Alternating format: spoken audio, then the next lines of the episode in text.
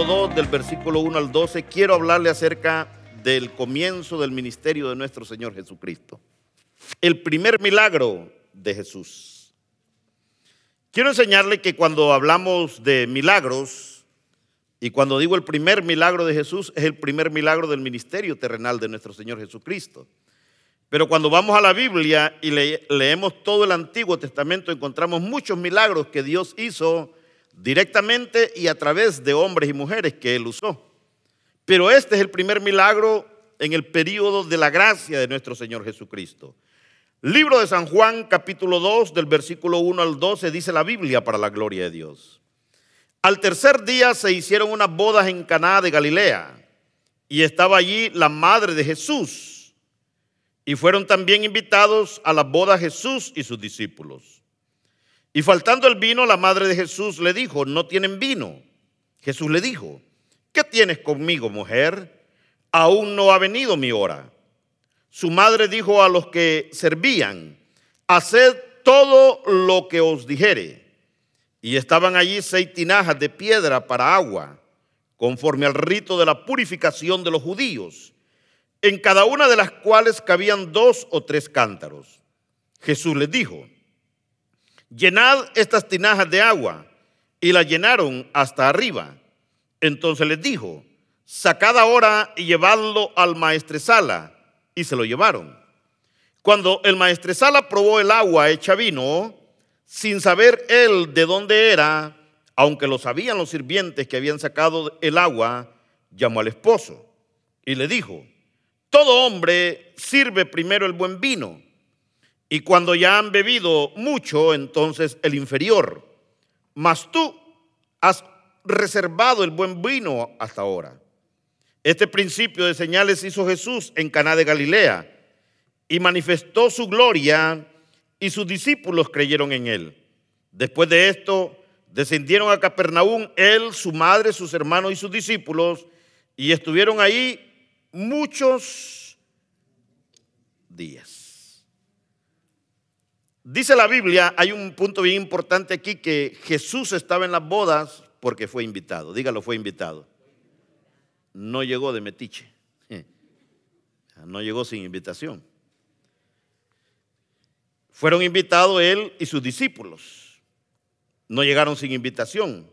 Y aquí hay un punto bien importante y es que Jesús no llega a la vida de nadie sin invitación. ¿verdad? Si Jesús pudiera llegar a la fuerza, no habría maldad en el mundo. Pero cuando usted invita a Jesús a su vida, prepárese porque Jesús va a hacer cosas maravillosas. Amén. Es una garantía tener a Jesucristo como el invitado especial en nuestra vida. Es una garantía tener a Jesús como el invitado especial en nuestra familia, en nuestro matrimonio, en nuestra vida misma. Es una garantía tener a Jesús. Porque Jesús nos guarda a nosotros de las vergüenzas de la vida. Nos guarda a nosotros muchas veces de los fracasos, de las tristezas, de las situaciones difíciles. Por eso cuando veamos a la Biblia en Apocalipsis 3:20 dice, dice, dice Jesús, he aquí, dice, yo estoy a la puerta y llamo. Él hace esto, él llama. Si alguno oye mi voz y abre la puerta, dice, entraré a Él, cenaré con Él y Él conmigo. Porque el anhelo de Jesús siempre es llegar al corazón de su creación, al, al, corazón del ser humano, al corazón de la mujer. Porque el corazón de Dios se entristece cuando ve la maldad del mundo, cuando ve la indiferencia de la gente que no quiere saber nada de Dios, cuando la gente vive en niveles de religiosidad, y de costumbrismos que no añaden ninguna bendición a la gente, pero Jesús quiere llegar para cambiar nuestra vida. A mí, al menos a mí me cambió la vida. ¿Cuánto le cambió la vida a Jesús? A mí me cambió la vida, hermano. A mí me la cambió de borracho a un siervo de Dios. Algunos otros se las cambió de drogadictos a siervos de Dios, algunos de adúlteros a siervos de Dios, de fornicarios a siervos de Dios, de brujos a siervos de Dios. Cuando Jesús llega a una vida, cuando es invitado a una vida, cuando es invitado a una familia, a un matrimonio, las cosas no pueden seguir igual. Jesús hace diferencia. Amén. ¿Cuántos dicen amén a eso? En Juan capítulo 1, versículo 12, dice la Biblia, más a todos los que le recibieron, A los que creen en su nombre les dio potestad de ser hechos hijos de Dios. La decisión más importante que nosotros hemos tomado en nuestra vida, los que creemos en Jesús, es haber aceptado a Jesús a nuestra vida.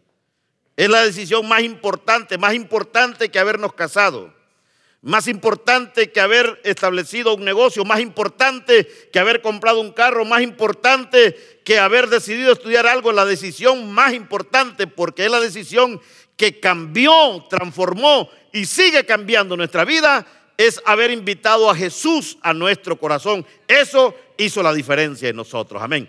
Si Jesús, si no hubiéramos invitado a Jesús, muchos de nosotros seríamos estadísticas en esta tierra. Amén. Entonces era una situación difícil. En el versículo 3 dice que faltando el vino, la madre de Jesús le dijo, no tienen vino. Porque déjeme que enseñarle que según las costumbres del pueblo judío, hasta la fecha una persona se casa, dos personas se casan y la fiesta dura siete días. Siete días la pareja o la familia de, los, de los desposados tienen que atender a todos los invitados durante siete días, durante todo el día, comida, bebida, música, ¿verdad? Y este hombre recién el primer día se queda sin vino. Eso nos enseña que no se había preparado para tal ocasión. Pero gracias a Dios, Jesús estaba ahí. Amén. Y en las situaciones difíciles de nuestra vida, Jesús está listo para ayudarnos. Por difícil que sea la situación, si usted y yo hemos invitado a Jesús a nuestra vida, a nuestra familia, a nuestro matrimonio, hermano, yo le diría hoy, descanse en paz, porque en un momento Jesús le va a dar la salida.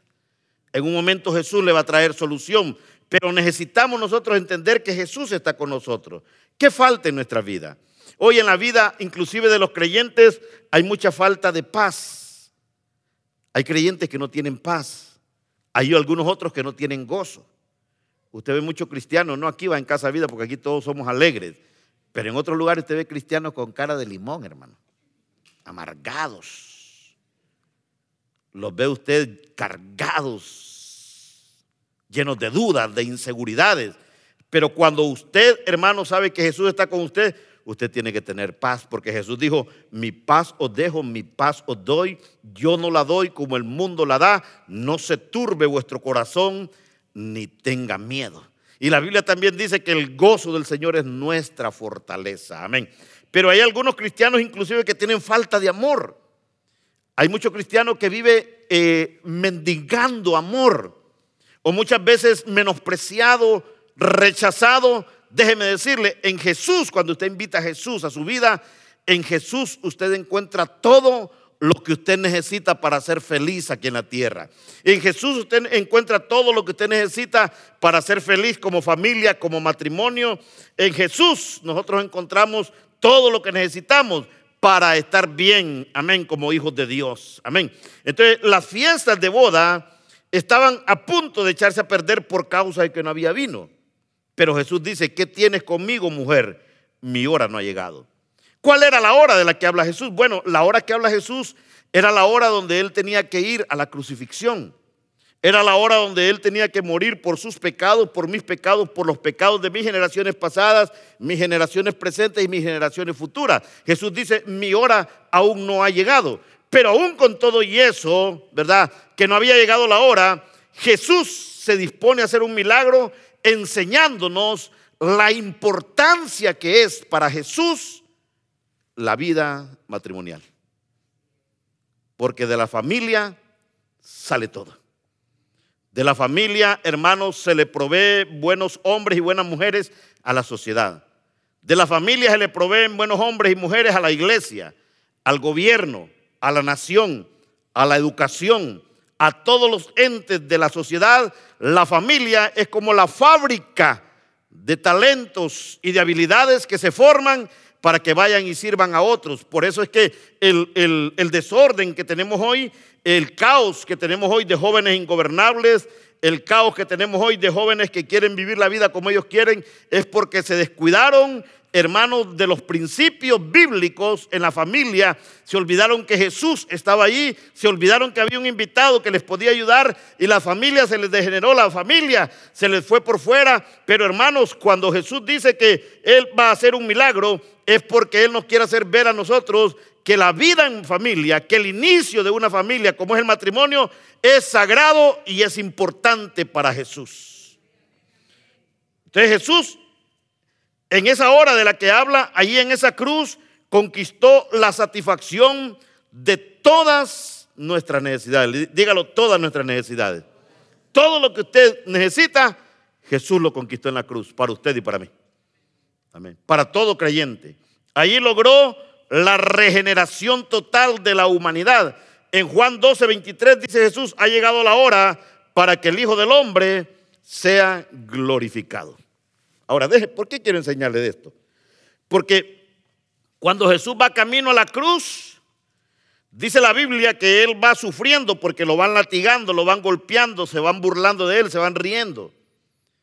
Y hay unas mujeres que al ver a Jesús sufrir, y no poder con aquella pesada cruz, dije que las mujeres lloran porque amaban a Jesús. Y se ponen a llorar. Y Jesús en un momento las voltea a ver y les dice, ¿por qué lloran? No lloren por mí, lloren por sus hijos. Escuche bien esto. El sacrificio de Cristo en la cruz del Calvario no es para que nosotros nos entristezcamos porque si Cristo no muere en la cruz y no resucita, usted y yo fuéramos, hermanos, candidatos al infierno. Y ahora usted y yo perseveramos por salvación. ¿Sabe por qué? Porque Cristo voluntariamente y con amor entregó su vida para que nosotros podamos tener esperanza de salvación y de vida eterna. ¿Cuántos dan gloria a Dios por eso? Entonces Jesús dice, no lloren por mí. Lloren por sus hijos. Sí, debemos de llorar por nuestros hijos. Porque si nosotros ya alcanzamos salvación, procuremos la salvación por nuestros hijos. Porque si un hijo, un familiar, no conoce de Jesús y lo visita, la muerte que no hace acepción de personas, su alma se pierde. Por eso Jesús les dice, lloren por sus hijos, por mí no. Si yo voy a morir, pero a mí no me matan, yo doy mi vida con gusto, pero al tercer día yo me voy a levantar. No tengan temor de eso. Entonces mire qué hermoso, porque ahí en la cruz yo encuentro todo lo que necesito. María tenía esa preocupación social. Ella quería evitar una vergüenza para los anfitriones, porque imagínense qué vergüenza hubiera sido si Jesús no hubiera estado invitado en esas bodas. Se imagina al, novio y a la novia pararse, eh, excuse me. es que fíjense que nos terminó el vino, el primer día. Eso era vergonzoso para, una, para, para unos recién casados y para la familia de ellos. Pero gracias a Dios estaba Jesús ahí. Amén. Entonces, la preocupación de Jesús, hermanos, sí es satisfacer nuestras necesidades físicas. Pero la mayor preocupación de Jesús es satisfacer nuestras necesidades espirituales. Amén. Porque la Biblia dice, ¿de qué te sirve entrar con tus dos ojos al infierno, mejor entra con un ojo al infierno. ¿O de qué te sirve entrar con tus dos manos al, al, infierno? Mejor córtate la mano que te estorba y entra con una mano al cielo. No está hablando literalmente de cortarse la mano, pero está haciendo una paradoja el, el Señor Jesús acerca de que de nada sirve lo que hagamos, lo que conquistemos si al final perdemos el alma. Amén. Entonces María quería evitar esa vergüenza en los que estaban preparando la boda, pero la preocupación de Jesús antes de eso era lo espiritual, porque imagínense la primera presencia de Jesús en un matrimonio y el matrimonio fracasa, entonces Jesús hace el milagro. Pero mire qué hermoso, en el versículo 5 le dice María, le dijo, su madre dijo a los que servían, haced todo lo que os dijere, diga todo, todo lo que os dijere. Aquí hay un principio espiritual que nos bendice siempre. Amén. La obediencia propicia bendición. Yo no sé si usted lo ha vivido, yo lo vivo. Pero las veces que me ha ido a mí de la patada son las veces que yo me he salido de obedecer a Dios. Pero cuando usted hace todo lo que Dios dice, prepárese porque nadie le puede retener la bendición. Nadie puede retener lo que Dios tiene. Provoca, y no solamente eso, cuando hacemos todo lo que Dios nos dice, hermanos, van a suceder milagros. Amén. Díganme ustedes, mujeres, si no es un milagro que su esposo se haya convertido. O díganme ustedes, varones, si no es un milagrazo que esa mujer se haya convertido al Señor. Y que antes de ser un dragón ahora es una perita en dulce. Dígame si ese hombre que era un dinosaurio, ahora hermano es un romanticón. No es un milagro. Sí, cuando usted ve el testimonio de muchos, yo cuando voy a mi país me dicen, de verdad vos cambiaste. Sí, claro que sí, soy pastor. No, no, ya en serio, sin bromear. Es que mire, hermanos, Dios hace unas cosas impresionantes. Cuando alguien se para en obediencia, la bendición comienza a fluir y los milagros comienzan a florecer. Amén. Entonces, si hacemos todo lo que Él nos dice por medio de su palabra, no padeceremos de nada. Amén. No padeceremos de escasez de nada. Él es suficiente para nosotros. En Cristo tenemos todo. ¿Sabe lo que dice la Biblia? El que tiene a Cristo, lo tiene todo. Y el que no tiene a Cristo, ¿qué tiene? Dice, nada. ¿Y sabe lo que significa nada? Nada. Nada. Usted puede tener cuenta en el banco, usted puede hablar seis idiomas, siete idiomas, contar chistes, hacer lo que usted quiera. Usted puede, hermanos, tener la mejor casa, el mejor empleo, la mejor posición. Usted puede tener la mejor preparación académica. Usted puede tener lo que a usted le venga a la mente en este momento, pero si no tiene a Cristo, usted no tiene nada, porque Cristo es todo en la vida del hombre. Amén. Entonces nosotros somos, hermanos, las personas más afortunadas en la tierra, porque tenemos al que lo tiene todo, amén, al dueño de todo, al dueño del oro y de la plata. Entonces las obras de Cristo son todas para bien. Yo me alegro cuando yo leo acerca de la muerte de Jesús. A mí no me da tristeza. Yo no me pongo a llorar. Yo le doy gracias porque si Cristo no muere y no resucita, yo fuera cadáver. Amén. Él ha convertido nuestra vida, hermanos, en algo nuevo. Amén. Así como convirtió el agua en vino, nos ha dado conocimiento y gracia y es para aprovecharlo. Por tanto, hermanos, no nos turbemos nosotros, gocémonos de los beneficios que Cristo ha conquistado para nosotros. Pero mire, había unas tinajas, dice vacías, versículos 6 y 7, dice la Biblia, y estaban allí seis tinajas de piedra para agua, conforme al rito de la purificación de los judíos, en cada una de las cuales cabían dos o tres cántaros. Oiga bien, y Jesús les dijo, llenad estas tinajas de agua y las llenaron hasta arriba. Pero cuando llena una, algo usted con algo, ¿qué necesita esa cosa para llenarla? Que esté vacía. Amén. Entonces Cristo quiere llenarnos de su amor, quiere llenarnos de su sabiduría, de su conocimiento.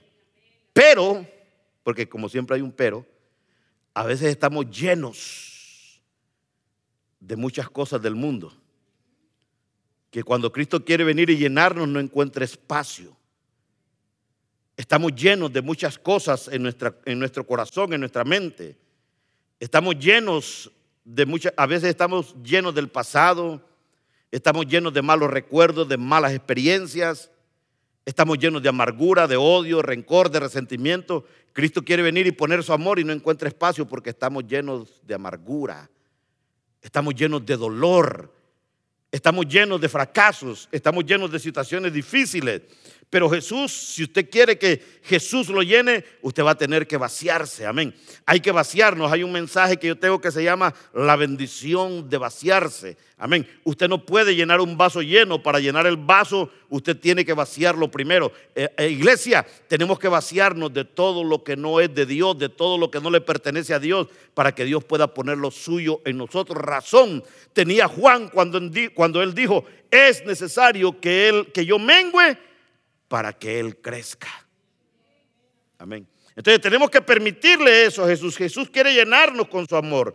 El mundo nos llena de tantas cosas que cuando Cristo quiere darnos algo de Él, no encuentra espacio en nosotros, estamos llenos, no hay espacio para Cristo. Mateo 5, 6 dice, bienaventurados los que tienen hambre y sed de justicia, porque ellos serán saciados. Oiga bien, qué hermoso. Nunca dejes de tener hambre y sed de Dios, de su justicia. Por eso es lo que porque eso es lo que nos sostiene. Déjate llenar por Cristo. Dile a Él, lléname Señor, lléname de ti, lléname de tu amor, lléname de tu presencia, lléname de tu gracia, lléname de tu favor. Hermanos, nosotros necesitamos llenarnos de Él. El mundo nos llenó, a mí me llenó durante 26 años de malas costumbres, de malas actitudes, de malas prácticas. Y cuando Jesús llegó, yo tuve que vaciarme de todo eso para poder ser lleno de algo nuevo. Por eso Corintios dice que de modo que si alguno está en Cristo, nueva criatura es. Las cosas viejas pasaron, dice, he aquí, algunas son hechas nuevas. Eh, dígalo todas. Todas son hechas nuevas. Entonces, hermano, no tiene gracia haber invitado a Jesús en nuestra vida y estar lleno de cosas que no le agradan a Dios. ¿Cuántos entienden eso? No tiene gracia haber invitado a Jesús a nuestro matrimonio y nosotros vivir el matrimonio como el mundo enseña. No tiene gracia haber invitado a Jesús a nuestra familia y gobernar nuestra familia como el mundo enseña. No tiene gracia haber invitado a Jesús en mi vida como varón y vivir yo como varón como me enseñó mi papá, mi mamá, mi abuelo, la sociedad, como me enseñaron las costumbres. No, no, no. Ahora yo tengo que vivir todo lo que hago, sea de hecho o sea de palabra, es para la gloria de Dios. Amén. Entonces, eso es lo que me identifica a mí como hijo de Dios. Pero dice Jesús, llenen esas tinajas eh, que están vacías de agua, porque uno de los propósitos de Jesús es que no quiere que nosotros estemos vacíos. A veces estamos vacíos en la mente. Y yo siempre he dicho que una mente desocupada es un taller para Satanás. ¿Sabe por qué la gente pasa maquinando cosas? Porque no tienen nada que hacer. En este tiempo de la pandemia, yo me recuerdo que una hermana me llamó, no es de la iglesia, para que no vaya a andar con espíritu de sospecha. Pero me llamó y me dijo, pastor, ore por mí, porque es que mira qué aburrida estoy. ¿Aburrida, hermana? Sí, con esto de la pandemia ni salir, póngase a orar. Ah, no, a orar no. Entonces lea Biblia. Pero es que leer Biblia, pastor. Eso es aburrido. Ah, bueno. Entonces, ¿qué es lo que quiere? Amén. Hay que llenarnos de Él. Amén. Hay que rebosar de su gracia de su favor. ¿Cómo crece usted en el conocimiento de Dios? Está bien, gloria a Dios que usted viene los, jueves. Gloria a Dios que usted viene los domingos. Pero ¿sabe cómo crecemos el conocimiento de Dios? A través de la palabra. Si usted no lee palabra, usted no va a conocer de Dios. Su confianza en Dios no va a crecer, su fe no va a crecer, porque Romanos dice que la fe es por el oír y el oír por la palabra de Dios. Usted no va a crecer en conocimiento de Dios viendo Netflix. No, no, no. Usted no va a crecer en el conocimiento de Dios viendo novelas, ¿verdad? Todavía existen las novelas, yo no me doy cuenta de eso. Todavía está esa de dos mujeres y un camino. Usted no va a crecer en el conocimiento de Dios eh, vagando. No, no, no. Tómese un tiempo, tenga un devocional, ore, lea Biblia, escudriñe la palabra. Y cuando encuentre que la palabra le habla, márquelo en rojo. ¿Verdad? Márquenlo en rojo. Y cuando sienta que medio le habla, entonces márquenlo amarillo. Y cuando sienta que le voló la cabeza, entonces márquenlo en negro, ¿verdad? Pero marque la Biblia, lea Biblia. Es la única manera que podemos llenarnos de Dios. No podemos llenarnos de Dios de otra manera. Si usted no se mete con Dios, Dios no se mete con usted. Si usted no busca de Dios, Dios no lo va a buscar usted. Él dice, yo toco. Si alguien abre, yo entro. Y si no abre, yo me quedo afuera. ¿Cuántos dicen amén a eso? Entonces déjese llenar porque usted quiere poner cosas nuevas en nuestra vida. Pero mira el resultado de la obediencia. Dice que Jesús les dijo, llenen las tinajas hasta arriba, la llenaron de agua y después les dice, sacad ahora y llevadlo al maestresala. Pero mire qué, qué obediencia de estos jóvenes, porque no probaron ellos. Ellos les dijo solamente saca y llévalo. Dice que ellos sacaron, se la llevaron al maestresala. Pero ¿sabe por qué el agua se convirtió en vino? No solamente porque Jesús estaba ahí, sino que porque ellos hicieron exactamente como Jesús les dijo que hicieran. Escuche bien, esto es importante.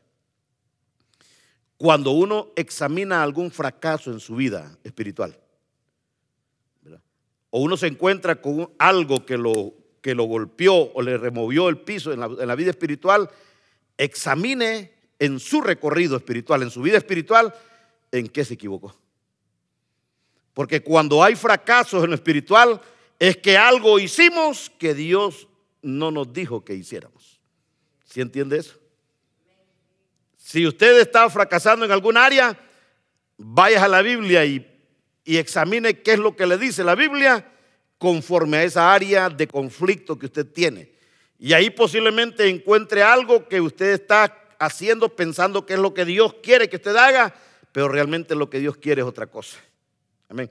Entonces dice que Jesús le dijo, saca el agua y llévala al maestresala. ¿Sabe por qué es importante llenarnos de Cristo? Porque llenándonos de Cristo nosotros tenemos cosas que sacar de nosotros y bendecir a otros.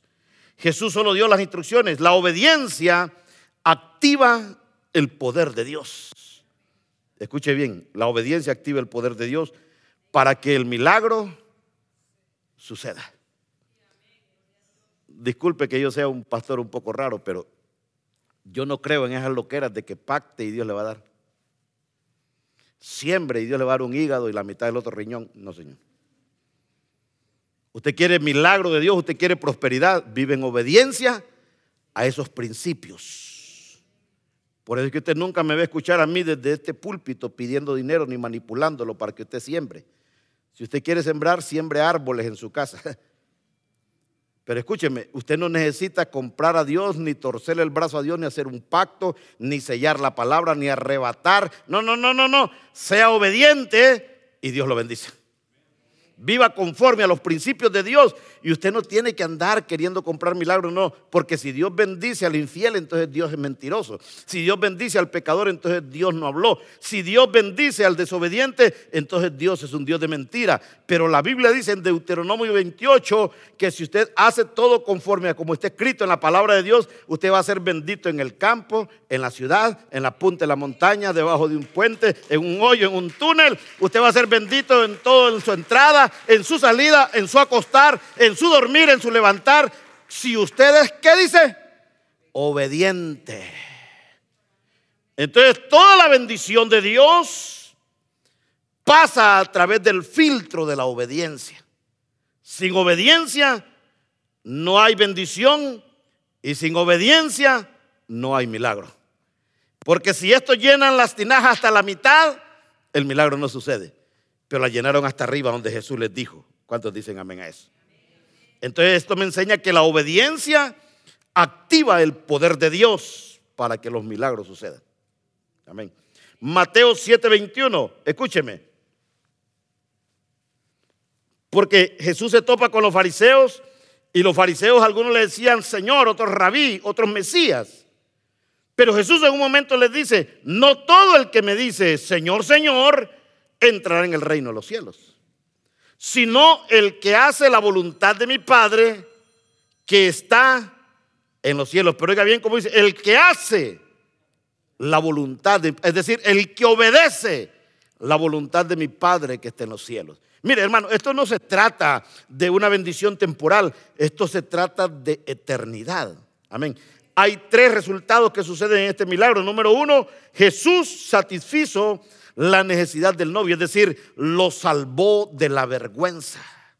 Se reveló la gloria de Cristo y la fe de los discípulos se vio fortalecida. Pero mira el milagro, dice, cuando el maestresala prueba el vino, mire la expresión del maestresala. El maestresala era alguien experto en vinos.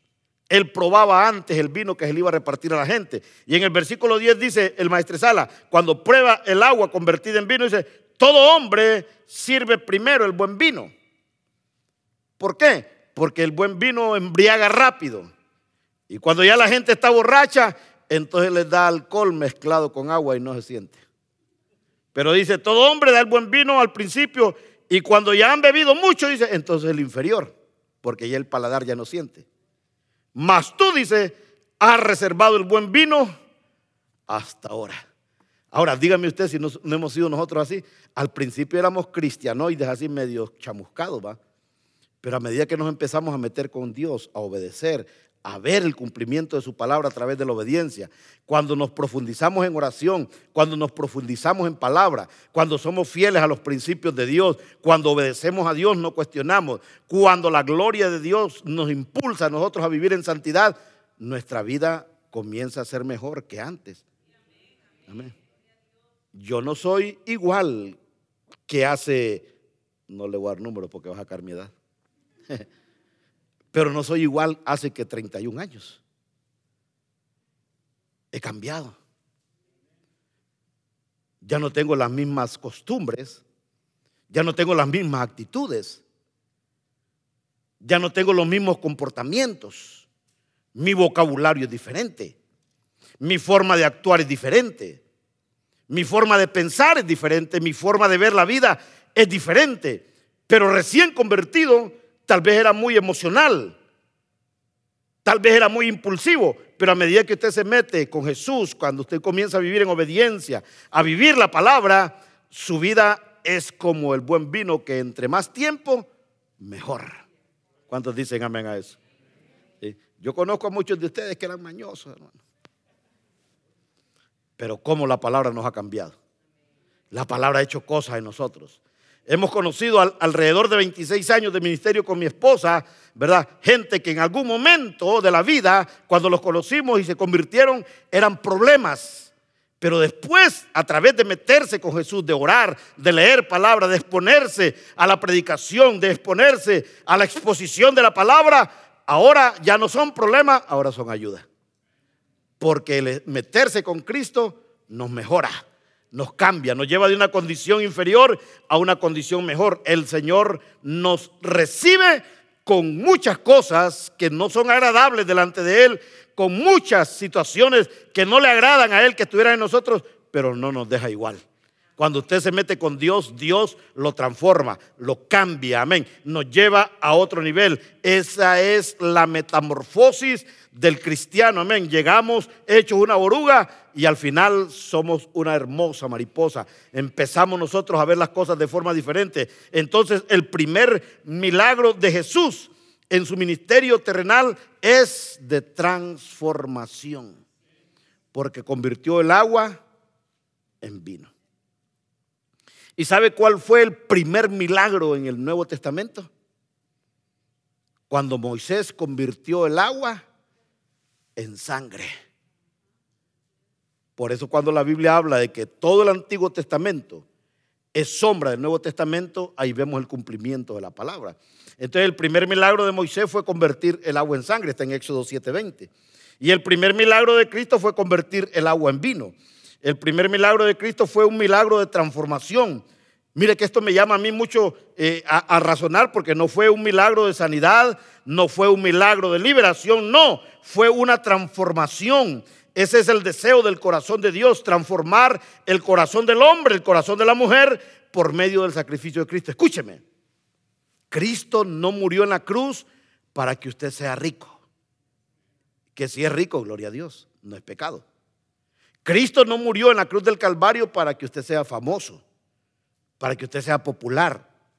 Cristo no murió en la cruz del Calvario para que usted se llene de bienes materiales. No, no, no, no, no, no, Señor. Esa es parte de las bendiciones de Dios.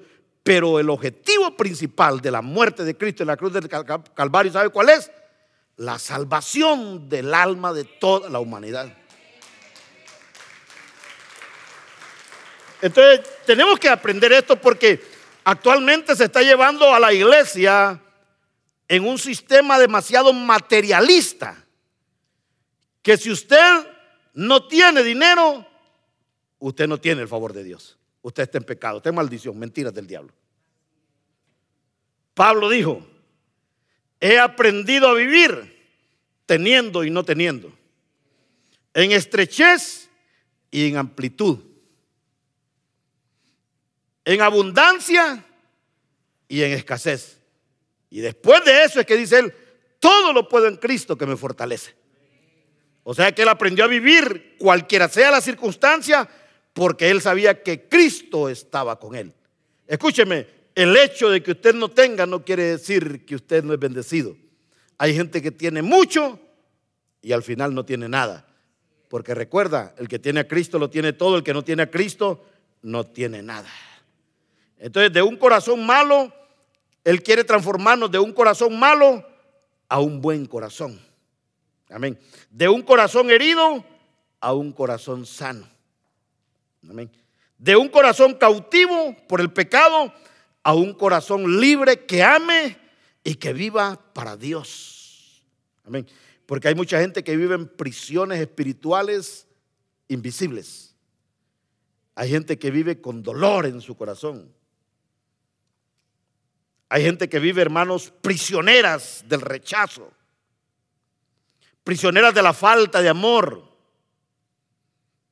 prisioneros tal vez de una herencia generacional de pecado. Hermanos, Cristo quiere transformar nuestra vida, amén. Por eso la Biblia dice, hermanos, conoceréis la verdad y la verdad te hará libre, amén. Entonces Él murió para que nosotros seamos libres del pecado. Ese es el motivo principal de la muerte de Cristo en la cruz del Calvario, es para que nosotros seamos salvos, para que no vayamos nosotros al lugar preparado para Satanás y sus ángeles, sino que vayamos nosotros a disfrutar del paraíso, de ese lugar que Jesús dijo, me voy, pero no esté triste vuestro corazón porque me voy a preparar lugar para que donde yo estoy, vosotros también estéis. Amén. ¿Cuántos quieren llegar ahí? Hay que vivir en obediencia. Pero para esto, para ser cambiados y transformados, tenemos que llenarnos de Él. Llenarnos hasta el borde, hasta rebalsar. Mire, no hay cosa más hermosa, hermano, que amar a Dios sin condición. Yo recuerdo a mí una joven me dijo, hace muchos años, cuando yo llegué aquí, como al año y medio. Si el Señor sana a mi mamá, yo, yo lo acepto. A los tres días le murió la mamá. ¿Quién le pone condición a Dios? Señor, si no me das mil dólares, yo me aparto. Váyase apartando. Si no, me, si no me haces esto, si no me das aquello, no, no, no, no, no, no. Al Señor se le ama porque Él es Dios. A Dios se le sirve porque Él es Dios. Yo vivo y sirvo a Dios porque, hermanos, ¿sabe? Si yo le contara mi testimonio, pero cuando el Señor llegó a nuestra vida, con mi esposa nosotros ya estábamos platicando de divorciarnos. Porque mi vida, no la de ella, pero mi vida era un desorden. Porque llegué con ligaduras y ataduras de alcoholismo a mi matrimonio. Y para mí en lo natural, en lo que había aprendido de la vida, era normal que yo podía salir a beber y hacer mi vida el, fin de semana y mi mujer tenía que estar en la casa. Y quien había tomado la decisión de divorciarse era yo, no mi esposa. Porque decía yo, no, esta mujer no me entiende. Por tonterías se enoja solo porque pierdo una semana en la casa. Y yo recuerdo que yo le hice el comentario a mi suegra. Y mi suegra se asustó y empezó a buscar de Dios. Y después invitó a mi esposa. Y mi esposa comenzó a buscar de Dios. Y por esa búsqueda constante de ella, de Dios, y orando por mí constantemente, entonces el Señor me transformó. Amén. Mire, si usted conoce a alguien que tiene luchas, situaciones difíciles, ore por él. No lo critique, no lo señale, no lo juzgue, no lo mande al infierno. No, no, no. Ore, dígale, Señor, ten misericordia. Ten misericordia de Chepe. Mira, Señor, Chepe es buena gente. No se le ve, pero es buena gente. Ten misericordia de él, cámbialo, apártalo de esto, apártalo de lo otro. Ten misericordia de él como la tuviste conmigo. Y mire, y en su momento, cuando usted se para a orar por alguien, Dios no se queda con los brazos cruzados, Dios comienza a actuar. Amén. Esa es la responsabilidad que nosotros tenemos. Pero para hacer eso, tenemos que sentir el dolor de las personas que no conocen de Cristo. ¿Y sabe cuándo comenzamos a sentir dolor de las personas que no conocen de Cristo? Cuando nos llenamos de Cristo, porque cuando nos llenamos de Cristo comenzamos a ser como Él. Y sabe que Jesús dice que cuando entró a Jerusalén, dice que al ver que la gente corría como ovejas sin pastor, el versículo más corto de la Biblia dice, y Jesús lloró. Jesús lloró. Yo lloro a veces, hermano, al ver la condición de la juventud hoy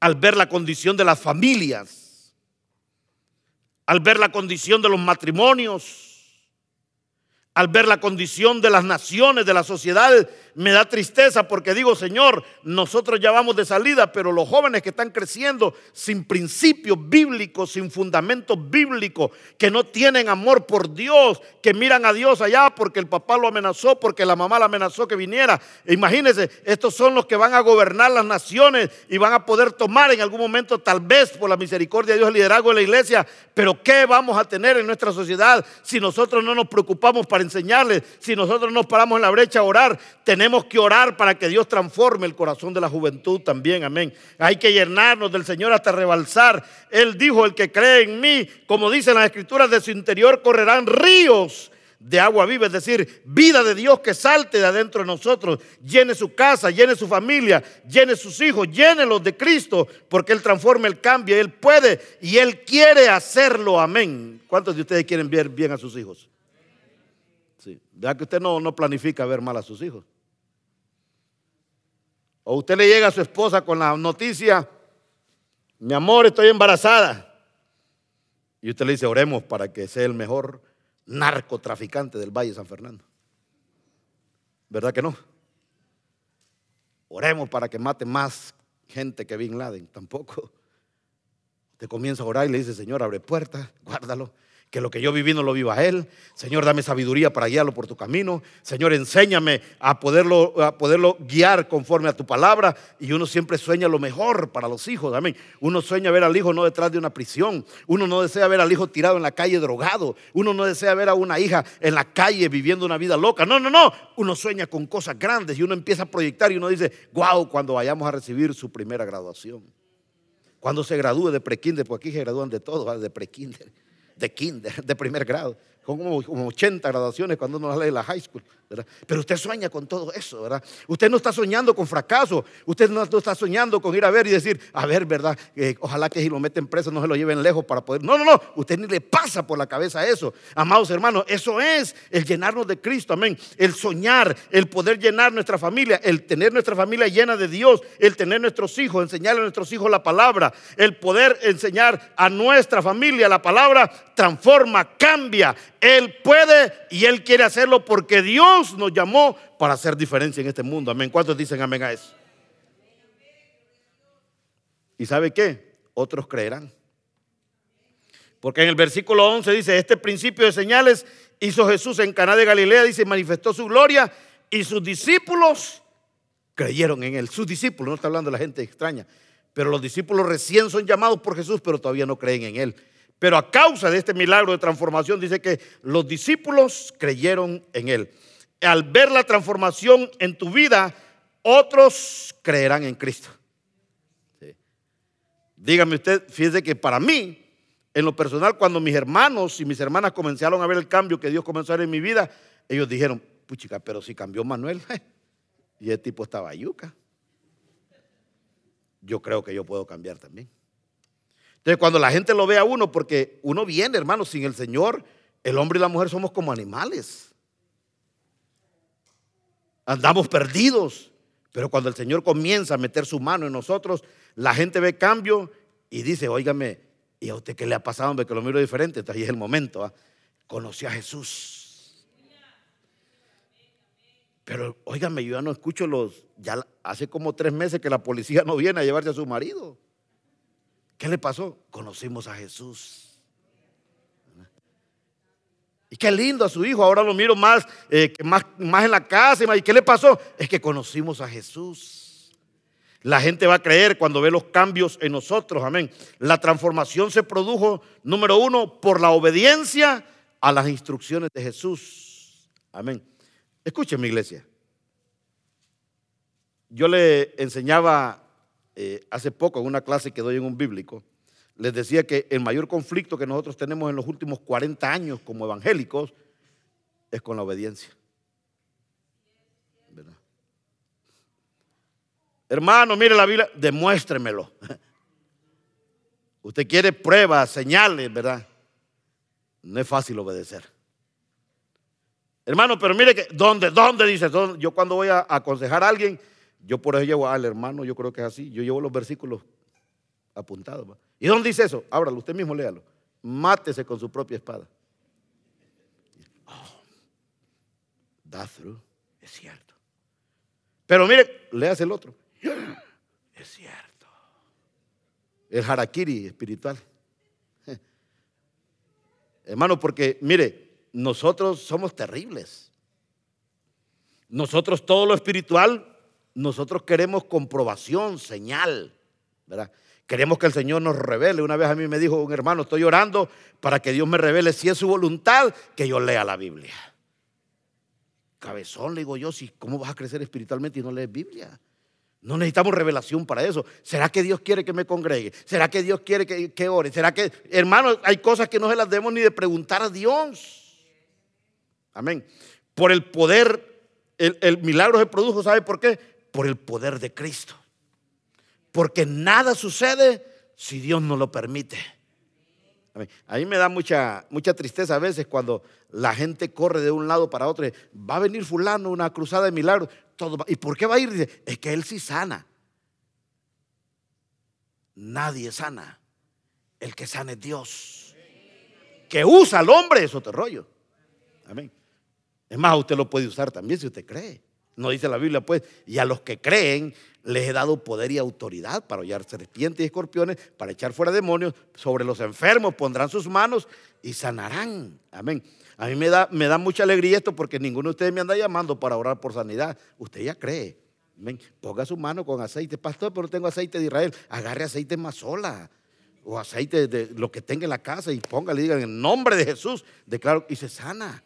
Es la fe la que mueve el milagro, dígalo, la fe. Amén. Entonces, cuando la gente no es enseñada en este concepto, la gente corre de un lado a otro. Es el poder de Cristo. Sin el poder de Cristo, nosotros no podemos hacer nada. Usted y yo solamente somos vasos que Dios usa para manifestar su gloria. Pero cuando la gente no tiene conocimiento de Dios porque no leyó palabra, entonces anda corriendo. Allá viene el profeta Zacarías la cartera, allá va a que, le profetice. Ahí viene el otro y, andamos corriendo de un lado a otro. Amado, en la casa Dios lo puede visitar, en la casa Dios lo puede llenar, en la casa el Espíritu Santo de Dios se le puede, lo puede ungir a usted, en la casa usted puede ver la gloria de Dios. Es cuestión de que usted crea que el poder de Dios está en usted porque la Biblia dice, ¿y acaso ignoráis que sois templo y morada del Espíritu Santo de Dios y que ya vuestro cuerpo no es vuestro, sino que de Dios?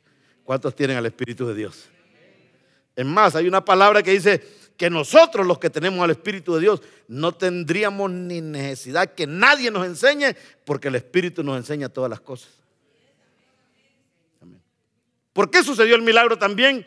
Para la gloria del Señor. Porque todo lo que sucede, yo una vez le decía a los alumnos, ¿cuántos de ustedes recibieron un milagro hoy?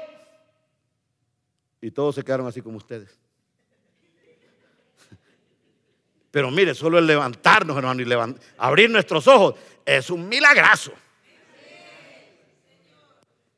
El que usted se haya sentado a la mesa a comer su frijolito, jamón, con su choricito, su pechuga, su chuletilla ahumada, mantequilla, queso, es un milagro de Dios. El hecho de que usted esté aquí es un milagro de Dios. El hecho de que usted haya visto a su familia levantarse con vida es otro milagro de Dios. El que usted haya tenido un carro para llegar acá es un milagro de Dios. El que usted haya tenido agua para bañarse es un milagro de Dios. Aire para respirar es un milagro de Dios. No viva en la lógica del mundo. Todo es por la gracia y por la misericordia de Dios. Entonces todo sucede para la gloria del Señor. Amén. ¿Cuántos dicen amén a eso? Es para la gloria de Dios, para que el nombre de Dios sea glorificado. Pero nosotros vivimos, no, es que tengo, mañana voy a comer porque tengo que comer. No, no, es si Dios quiere. Amén. Por eso cuando la Biblia se acuerda que siempre que yo lo despido, le digo, Señor, guarda nuestro acostar, nuestro dormir y nuestro levantar. Porque es importante, ¿va? No se acueste usted a ver si, a ver si amanece. No, no, dígale, Señor, guarda mi sueño. Porque hay gente que duerme ocho horas pero no descansa. Se levantan todos estresados. Crack, les suena aquí como bisagra oxidado. Hay otros amanecen amargados. Pero mire, usted se acuesta ocho horas y usted le dice, Señor, guárdame a acostar. Mire que yo le digo, Señor, guárdame a acostar. Y yo ni sueño, hermano. Yo no. Hay gente que tiene sueños toda la noche, y si soñó que andaba corriendo, amanece cansado con dolor en los pies. Mire, hermano, yo me acuesto y si mi mujer no me levanta, yo no me despierto. Ay, cuando me levanto, tan rico. Me estiro y me suenan las bisagras también, pero ya desde los años va, no es de. Pero yo me levanto descansado. Hay, gente que duerme 14 horas y anda con grandes ojeras como mapache, no descansa. Porque pasan pensando en esto, en lo otro. No, no, no, no. Hermano, cuando nosotros vivimos confiados en el Señor, el Señor guarda nuestro reposo. ¿Por qué sucedió el milagro también? Porque Jesús no hizo bueno lo que estaba malo, sino que hizo mejor lo bueno. Escucha, esto es bien importante. Yo conozco gente que dice, óigame, si ese hermano o esa hermana, lo único que le falta es conocer a Jesús. Es tan buena gente. Usted lo busca que le ayude algo, le ayuda. Usted le pide alguna cosa prestada, se la presta no fuma, no bebe, no baila pegado, no hace nada. Es tan buena persona. Pero escuche, la gente no se salva por ser buena. La salvación viene a través de Cristo. Él nos agarró y éramos, usted dice, no, pero es bueno, bueno, si alguien, buen, si alguien es bueno, es más fácil que llegue a Jesús, pero cuando viene siendo bueno, Jesús lo hace mejor. Él mejora nuestra vida. ¿Cuánto le mejoró la vida a Jesús? Oh, amado hermano, qué hermoso es. Yo me recuerdo, yo necesitaba 40 cervezas y dos octavos de guaro para andar contento y ando contento todo el tiempo hoy. Hay gente que necesitaba marihuana para andar high, pero ahí por las nubes. no, no, no. Ahora la Biblia dice el gozo del Señor es nuestra fortaleza. Amén.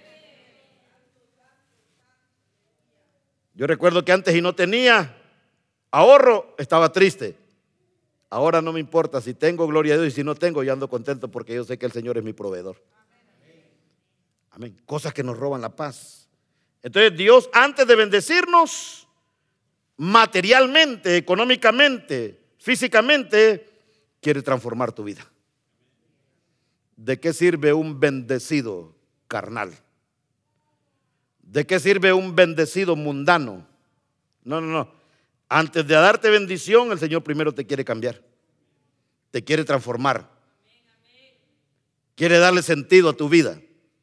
Por eso la Biblia dice en Mateo 6, 33, mas buscad primero mi reino y mi justicia. Y después dice que todas las cosas serán añadidas. Primero Dios y después la bendición. La gente corre hoy loca, el cristianismo de hoy corre loco buscando la bendición, buscando las añadiduras y después si queda tiempo buscar a Dios. No funciona así, Señor. Primero Dios y después las añadiduras. O usted cuando hace una sopa, hermanos, primero le echa el pollo y lo, lo, lo, lo, cose así sin agua y hasta el final, cuando ya el pollo está todo quemado, le echa el agua. No, no, no, no, no, no, no, no. Hay cosas que llevan su orden, amén. Dios dice, si me buscáis a mí primero y mi reino, yo te voy a añadir todas las cosas. Y el antetexto de, Mateo 6, del 25 al 32, habla de comida, habla de vestido y habla de casa, las tres necesidades básicas del ser humano. Usted puede ser que no tenga un millón en el banco, puede ser que usted no tenga el carro del año, puede ser que usted no tenga, amados hermanos, eh, una, un negocio próspero, pero usted tiene dónde vivir, si usted tiene que vestir y si usted tiene que comer, usted está tranquilo. Amén. Las tres no habla de echar fuera demonios, no habla de sanar enfermos, no habla de hacer cosas sobrenaturales, no dice, busca mi reino y mi justicia primero y yo te voy a dar comida, yo te voy a dar vestido y te voy a dar también donde vivir. Pero ¿qué dice que hay que buscar primero? El reino de Dios. ¿Y qué es el reino de Dios? Sino el vivir conforme a su palabra. Entonces, ese, es el principio de todo. Entonces, cuando vemos este primer milagro de Jesús, nos damos cuenta entonces que lo primero que Jesús quiere antes de bendecirte, y quiero decirte esto porque mucha gente viene a Cristo buscando bendición. No, no, no, no vengas buscando bendición a Cristo. Ven a Él, vive como Él manda y la bendición va a llegar por sí sola. Amén. Entonces la, la transformación eso es lo primero que Jesús hizo. Su primer milagro fue de transformación. Su primer milagro benefició a una familia. Su primer milagro guardó de la vergüenza a un matrimonio. Su primer milagro fue llevar lo bueno a la excelencia. El primer milagro de Cristo, hermano, nos enseña a nosotros que nos quiere cambiar. Amén. No importa lo que tú eres, lo que has vivido, lo que has pasado, lo que te han hecho, de dónde vienes, no importa. Él te mejora. Amén. Y no es, hermanos, un Dios selectivo, no, no. Él nos ve a todos, Él conoce todos nuestros problemas, Él conoce todas nuestras circunstancias, Él conoce todas nuestras luchas, Él conoce todo acerca de nosotros, pero si no lo invitas, Él no puede hacer nada en ti. Amén. Si no lo invitas a Él como fue invitado a las bodas, no hay milagro, no hay transformación. Entonces, el primer paso es invitar a Jesús. Amén. Algunos lo invitaron y rapidito lo sacaron. Antes de que sucediera el milagro. Antes de que sucediera la transformación lo sacaron. Vuelve a Cristo. Porque tengo 26 años pastoreando y nunca he visto a alguien que se apartó de Cristo que le vaya bien. Le va de la patada. Porque ¿quién, ¿a quién le va a ir bien apartado de Jesús? No. Entonces, ¿para qué andar inventando? Entonces, no te apartes. Si te apartaste, vuelve. Porque Él todavía sigue esperando para hacer algo en tu vida. Entonces, el primer milagro de Jesús es transformación. La obediencia produce milagro. Hacer las cosas como Dios manda acarrea bendición. Entonces, no depende tanto la bendición de, de Dios, la bendición está. Nosotros, con nuestra obediencia y con nuestra fe, activamos los milagros de Dios. ¿Cuántos dicen amén a eso? Mire, y si usted no quiere, hermanos, eh, hacerlo de una forma eh, mecánica, pruebe a Dios en eso. Así como dice Malaquías 3.10, no cree, probadme ahora en este, pruebe, pruebe a Dios. Y no lo haga tal vez en eso, pruébelo en cualquier cosa que usted esté fuera de orden conforme a la palabra, alíñese y usted va a ver cómo Dios, la bendición de Dios llega. Sencillamente, sin usted andar llorando y ore por mí, pastor, ayune. No, no, no, alíñese y usted va a ver cómo la bendición llega. Va viniendo la alabanza. Quiero, quiero especificar bien en esto, hermano, porque cuando Jesús dice todo hombre sirve primero el buen vino y cuando ya han bebido mucho, entonces el inferior dice, mas tú has reservado el buen vino hasta ahora. ¿Qué quiere decir esto? Que lo que usted ha vivido hasta ahora no es lo mejor que Dios tiene para usted. Lo que usted ha vivido como matrimonio no es lo mejor que Dios tiene para usted. Lo que usted ha vivido como familia no es lo mejor que Dios tiene para usted. Hay más en Dios. ¿Cuántos dicen que hay más en Dios? Lo que tú has vivido como hombre, como mujer, como joven, no es todo lo que Dios tiene para ti. Hay mejores cosas de Dios para tu vida, pero Él dice, obedece, me vive como yo mando y te voy a sorprender, voy a llevarte de mejor a estar a la excelencia. Amén. Yo hablaba con mi esposa, creo que esta semana, y le decía, todos los movimientos que nosotros hemos hecho en lo espiritual, en lo ministerial, nunca ha sido de Dios llevarnos de estar mejor a estar peor. Siempre ha sido para estar mejor. Así es Dios en la vida espiritual. Dios no quiere que nosotros nos estanquemos. Dios no quiere que nosotros estemos así como el agua en remanso. No, no, no. Él quiere que nosotros crezcamos, que maduremos, que gocemos de la bendición que Dios compró con la sangre de nuestro Señor Jesucristo. Amén. ¿Cuántos quieren esa bendición? Alíñese.